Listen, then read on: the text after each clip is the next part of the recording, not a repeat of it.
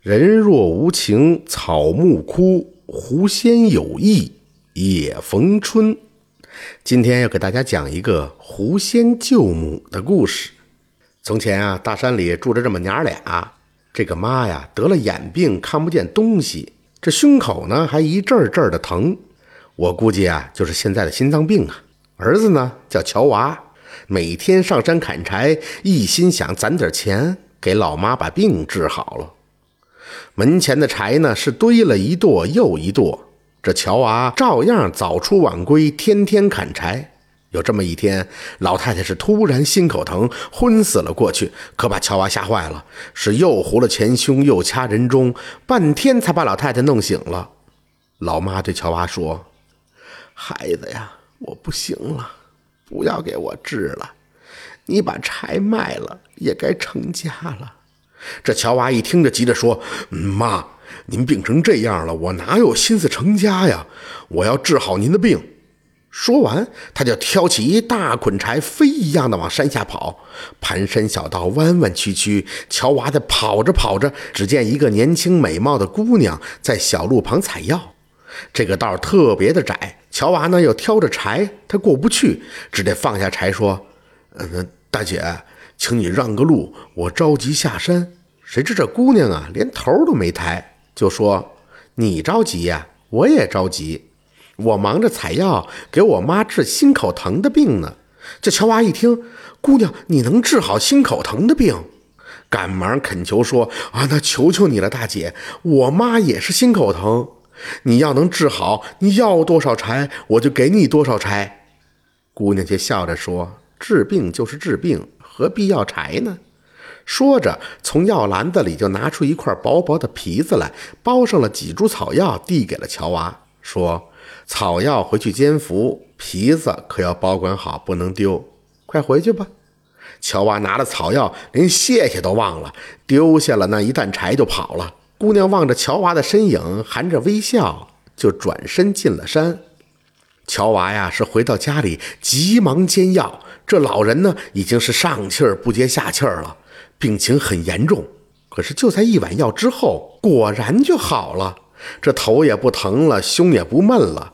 于是就问着乔娃：“儿啊，这是哪儿的大夫啊？怎么这么灵啊？咱们可得好好的谢谢人家。”哎呦，乔娃这才想起来，还没来得及问人家姓名呢。嘿，我真是……这乔娃后悔极了。第二天呢，这乔娃砍柴就绕了一段路，想再见到姑娘，可结果等了半天，连个影儿也没有。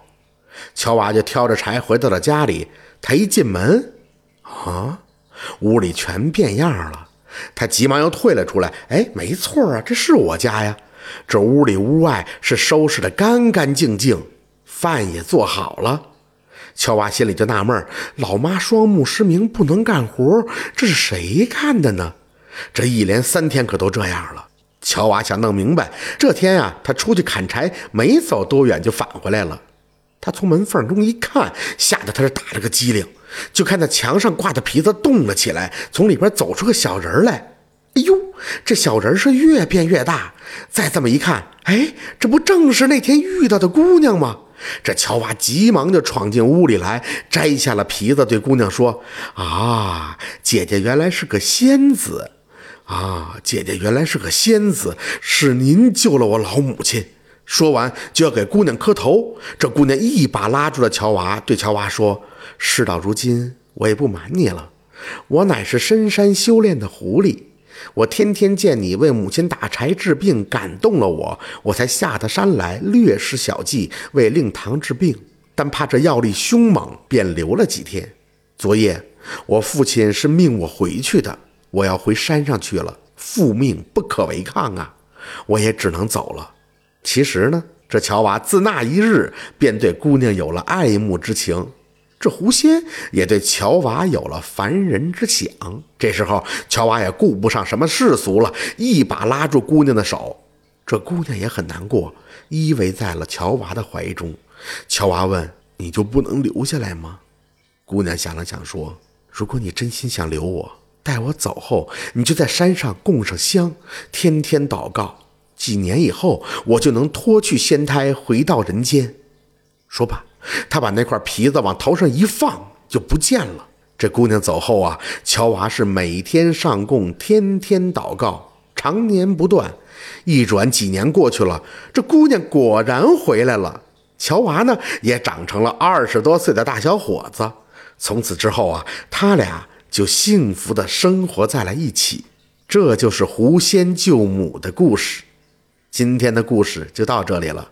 喜欢听白，好故事更加精彩。